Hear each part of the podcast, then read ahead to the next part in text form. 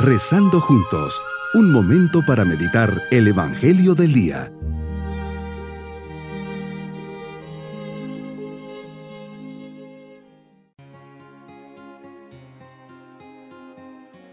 Les saludo de forma especial en este día sábado, la primera semana del tiempo de Cuaresma.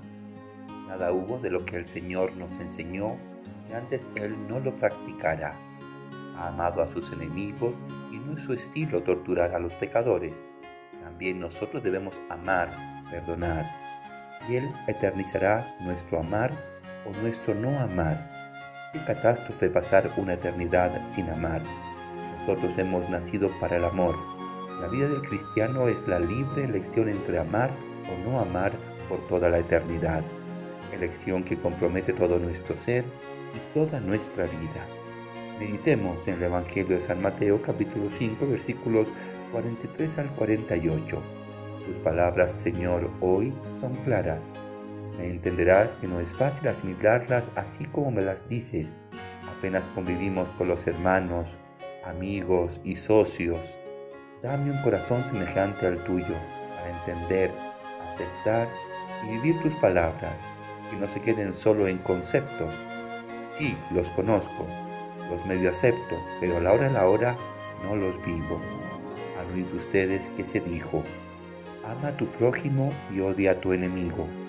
Yo en cambio les digo, amen a sus enemigos, hagan el bien a los que los odian y rueguen por los que los persiguen y calumnian, para que sean hijos de su Padre Celestial, que hace salir su sol sobre los buenos y los malos, y manda su lluvia sobre los justos y los injustos. En el Antiguo Testamento un día se nos reveló la segunda parte de este precepto de la antigua ley. Odiarás a tu enemigo. Traducción simple, pues la interpretación del original arameo dice, no tienes por qué amar a tu enemigo. Jesús vienes a darle la plenitud a la ley y vas más allá. Pides a tus seguidores que amen a sus enemigos, quienes siguen siendo, a pesar de todo, su prójimo. Desde San Esteban, pasando por los primeros mártires y hasta el último mártir de hoy, hay una característica común. Todos veían en los hombres que los atacaban, perseguían, incluso verdugos, al enemigo amigo, que necesitaba de la gracia y del perdón, y ellos eran los primeros en perdonarlos. Ponían en práctica con gran sentido sobrenatural el mandato del Señor de amar y orar por el enemigo, por quienes los perseguían y les estaban dando la muerte. El Espíritu Santo, quien estuvo presente contigo Jesús en la cruz, también ha acompañado a todos estos mártires muertos violentamente a causa de su fe. Al igual que tú, todos estos mártires imploraban al Padre Celestial, perdónales porque no saben lo que hacen. Señor, no permitas que se almacenen odios, rencores, sentimientos de venganza por nadie, ni por la persona más despiadada del mundo, que venza mi soberbia y mi egoísmo y que de corazón ame a mis enemigos, haga el bien al que me odia, ruegue sin desfallecer por los que me persiguen y calumnien. Tu respuesta es clara, hace salir el sol sobre buenos y malos, y mandas tu lluvia sobre los justos e injustos. Que este esfuerzo apoyado por tu gracia me lleve a ser perfecto como tu Padre Celestial eres perfecto. Me llamas a ser imagen y semejanza tuya.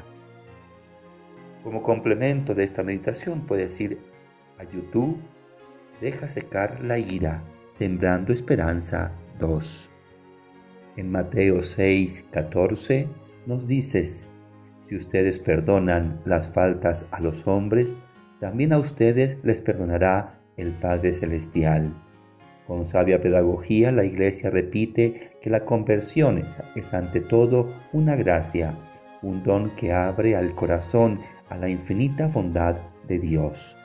Mi propósito en este día rezaré un Padre Nuestro por aquellas personas que me han hecho sufrir o me han herido no almacenaré ningún tipo de rencor. Mis queridos niños, Jesús hoy toca a la puerta de mi corazón para enseñarme el verdadero amor.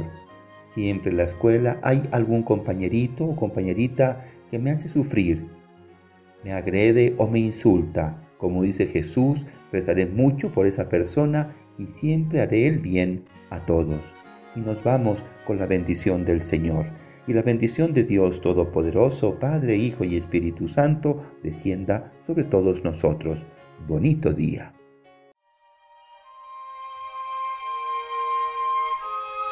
Hemos rezado junto con el Padre Denis Doren, Legionario de Cristo.